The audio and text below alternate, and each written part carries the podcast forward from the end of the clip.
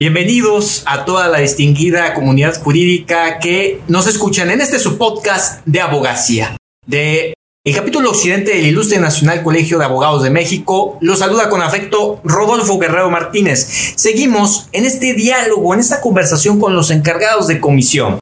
En este caso, es el turno de la comisión a cargo de este interesante tema.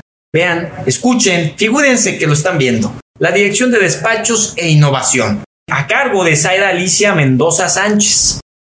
A ver, eh, Zaida, qué importante es el tema que nos vas a estar comentando en tu comisión. Bienvenida, ¿cómo estás? Muchísimas gracias, Rodolfo, muchas gracias por la invitación.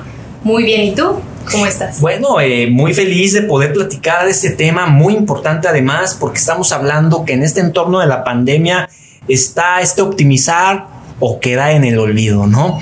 ¿Cuál es la labor que están desempeñando, que estás desempeñando, impulsando tú como el titular de esta comisión en esta materia de desarrollo, de innovación, de dirección de despachos?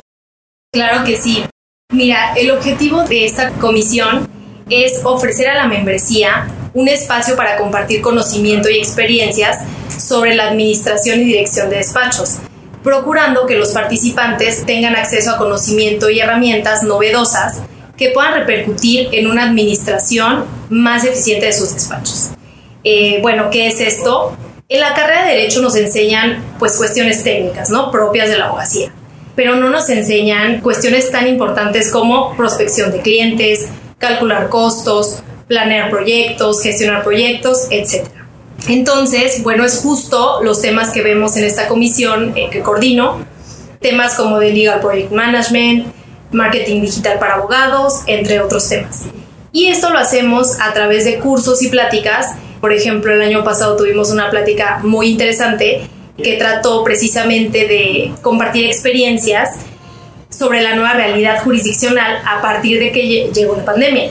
Entonces, abogadas y abogados eh, estuvieron compartiendo la experiencia que habían tenido desde que llegó el COVID qué tanto habían incrementado, bajado sus clientes, cuánto tiempo más estaba durando cada proceso. Y la verdad es que fue muy enriquecedor para todos darnos cuenta la realidad en los distintos ámbitos del derecho. Bueno, también tenemos un diplomado que es muy interesante y ha sido todo un éxito, que es de dirección de despachos precisamente. Es muy interesante precisamente porque habla de todas las cuestiones que antes mencioné, como estrategia y visión de mercado, dirección de operaciones y gestión de proyectos, finanzas, dirección de personas y liderazgo, marketing y desarrollo de negocio y comunicación corporativa. En este ya hemos tenido dos ediciones, las cuales han sido un diplomado, pero próximamente tendremos una nueva edición que ya va a ser por módulos, por si tú me dices, sabes que yo nada más quiero aprender sobre marketing, ah, perfecto, solo puedes tomar ese módulo o cualquier otro módulo de los que te mencioné. Entonces, pues bueno, es muy interesante eh, conocer todos estos temas que en la carrera no conocemos y que finalmente salimos y nos encontramos con que son necesarios para el ejercicio de nuestra profesión. No, y además, porque, eh, a ver, esta comisión que llevas a cargo se incluye una palabra al final, e innovación. Sí. La palabra innovación, la que te estás refiriendo con ese punto de que el abogado tiene que administrarse bien, tiene que darse a conocer bien y durante la pandemia en donde no podía ver al particular, al posible o ya cliente, poderle dar vinculación a través de videollamada, el cómo capturar nuevos usuarios y si solamente decías, pues el que venga a mi despacho, si no, ¿cómo lo voy a hacer? O yo no me voy a atrever a ese cambio. ¿Han realizado webinars al respecto en el canal del Ilustre, Zaira? Sí, y fíjate que este tema que mencionas es un tema que a mí me encanta porque la innovación, evolución es inherente al ser humano. Estamos en constante movimiento y evolución y así como nosotros evolucionamos, lo tiene que hacer con nosotros el derecho para adecuarse a las nuevas necesidades.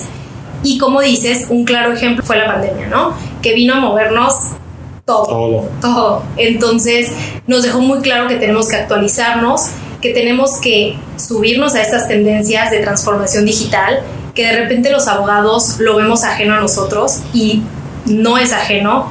La industria legal también se tiene que transformar.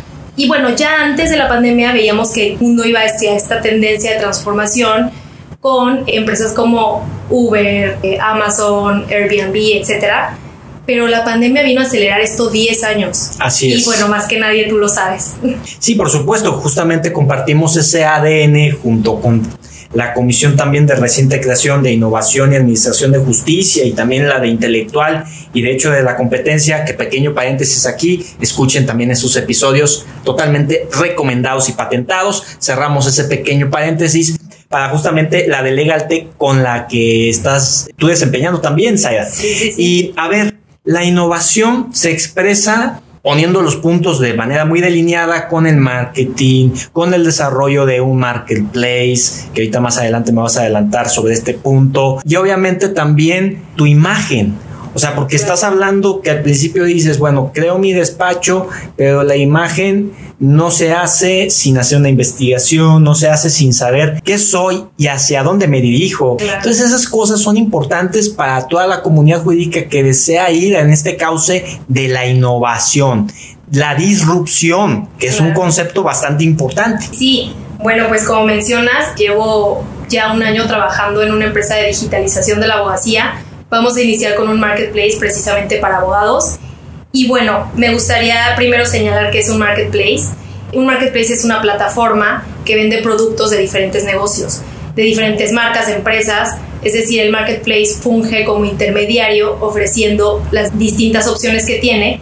Y un ejemplo de esto sería Amazon, ¿no? Mercado Libre, por ejemplo. Y por supuesto se traduce en ventajas competitivas para las personas que venden su producto y también muchas ventajas para las personas que consumen. Ventajas competitivas porque para los vendedores que se suben a estas plataformas, al estar sus productos ahí, obviamente tienen mucha mayor visibilidad. Estas plataformas tienen mucho más tráfico que probablemente una página online si tuvieran o incluso si no tienen, es un beneficio el estar en una plataforma que tiene varios eh, productos, ¿no? Y para las personas que compran, creo que todos hemos eh, sido usuarios de una de estas plataformas, tenemos muchas ventajas como el tener varias opciones para elegir, la transparencia, el- la mayoría ahorita de estos marketplaces tienen el sistema de reviews, entonces tú puedes Así ver la calificación, etcétera, ¿no? Entonces, pues para ambas partes hay muchas ventajas. Ahora, un marketplace de abogados es igual, es un lugar donde un abogado o abogada ofrece sus servicios legales y un usuario que necesita estos servicios lo puede contratar, es decir, une a estas dos partes. Entonces, igualmente como de un marketplace de Amazon, un marketplace para abogados tiene muchísimas ventajas para ambas partes, ¿no? No sé, seguramente a ti te ha pasado que te piden referencias de algún abogado y pues a veces a mí me ha pasado que familiares me han dicho, oye, necesito un abogado porque me quiero divorciar, ¿no? Así es el testamento. el testamento, etcétera. Entonces, la verdad es que de repente son temas delicados y es complicado recomendar a alguien sin conocerlo, sin saber cómo lo hace en la práctica, ¿no? Estos marketplaces, estas plataformas, nos ayudan a ver, por ejemplo, eh, la reputación de cierto abogado, si es que tiene o no las credenciales. Y esta plataforma es garantiza, digamos, que se preste el servicio, ¿no? Vuelvo a- al ejemplo de Amazon. Si llega un producto que tú no pediste, dañado, etcétera, tienes una garantía por parte del intermediario que es Amazon. Entonces, bueno, esta es una de las tantas ventajas para los abogados. También, bueno, en el marketplace que yo estoy trabajando, que ya después te contaré a detalle, está, está por salir, pero como abogado vas a tener muchas herramientas para que se agilice y eficientice tu trabajo, para que tengas buena comunicación con el cliente, seguridad en el pago, porque también no solo los clientes les pasa que pueden contratar a un abogado, hacen un pago y jamás les vuelve a contestar. A los abogados también nos puede pasar que terminamos un proceso y pues no nos paguen, ¿no? Entonces, para ambas partes va a haber seguridad, transparencia y la garantía que significa un marketplace. Y justamente eh, es bastante importante la garantía porque hay varios puntos como el tratamiento de la información, el hecho de, como bien dices, una persona que vea que el servicio no le convenció, lo va a dejar en la caja de comentarios Exacto. o como en cualquier otra red social, la- a través de las fanpage, te ponen una, una estrellita y eso no lo puedes modificar tú Exacto. se queda eternamente en esa red social digital. Bueno, eh, entonces son esas cosas que hay que ver. Eh, seguramente tendrás que ver como abogado, y tú me lo confirmarás, este, Zaida, la ley de tratamiento de datos, eh, también la de protección del consumidor, todas esas cosas para que el marketplace pueda presumir de tutelar los derechos fundamentales de cuarta generación. Claro, totalmente, sí. Estamos trabajando con una abogada corporativa muy buena, que de hecho también está en el Ilustre y Nacional Colegio de Abogados con nosotros. Y ella es la que está viendo toda esta parte corporativa de protección de datos, términos y condiciones, etcétera, que son tan importantes para una plataforma digital. Entonces todo lo estamos viendo con ella y por supuesto que son datos muy delicados y estamos haciendo todo para protegerlos precisamente con blockchain, que bueno, más que, más que nadie tú sabes de qué trata esto. Va a estar muy, muy interesante porque al día de hoy no existe un marketplace como tal en México. Existen algunos directorios de abogados que son muy buenas aproximaciones, pero un marketplace con estas características aún no hay. Sí, justamente eso es lo más importante, que puedas velar por estos derechos, que es el nuevo debate incluso, los derechos digitales en nuestro país y que el marketplace pueda ser justamente como debe ser vista la tecnología, como un importante vehículo que empodere, en este caso, a toda una comunidad de profesionistas que desean captar más clientes, que desean, pues, eh, emprender al mismo tiempo y ser parte de algo que, en dicho, en el ecosistema emprendedor es un océano azul, ¿no? Claro, sí, tener estas herramientas que ayuden a potenciar su trabajo eh, y, bueno, todo lo que tú ya mencionaste. De verdad, sí es una muy buena herramienta y bueno, ahorita vemos que todo el mundo va dirigido hacia esas tendencias. Entonces, pues muy pronto te lo presentaré. Y estaremos conversando de nueva cuenta en este podcast de abogacía con qué agenda nos podrán sorprender a través de esta comisión que tienes a tu cargo, Zaira, de Dirección de Despachos e Innovación, en lo que queda en esta segunda parte del año del 2021. Pues precisamente vamos a iniciar este curso de Dirección de Despachos, que te comentaba que ahora va a ser por módulos y bueno, también tenemos por ahí algunos planes de tener cursos como Design Thinking, ajá, que, que ahora pues está súper en boga y es súper interesante. Y también algunos otros cursos eh, sobre dirección de despachos en general. Ver al despacho como una empresa que es. Creo que los abogados de repente nos cuesta trabajo ver como esta parte, pero un despacho es una empresa. Entonces tendremos varios, varios cursos muy interesantes. Y hay que poner este pronunciamiento con letras mayúsculas. El despacho es una empresa. Exacto. Es algo que se debe de formalizar y es algo que vamos a estar también profundizando un poquito más con la encargada de la Comisión de Derecho Corporativo en el siguiente episodio. Así que no se lo pierdan. Mientras tanto, concluimos esta plática sensacional parcialmente, como siempre lo menciono, con Zaira Alicia Mendoza Sánchez a cargo de la Comisión de Dirección de Despachos e Innovación.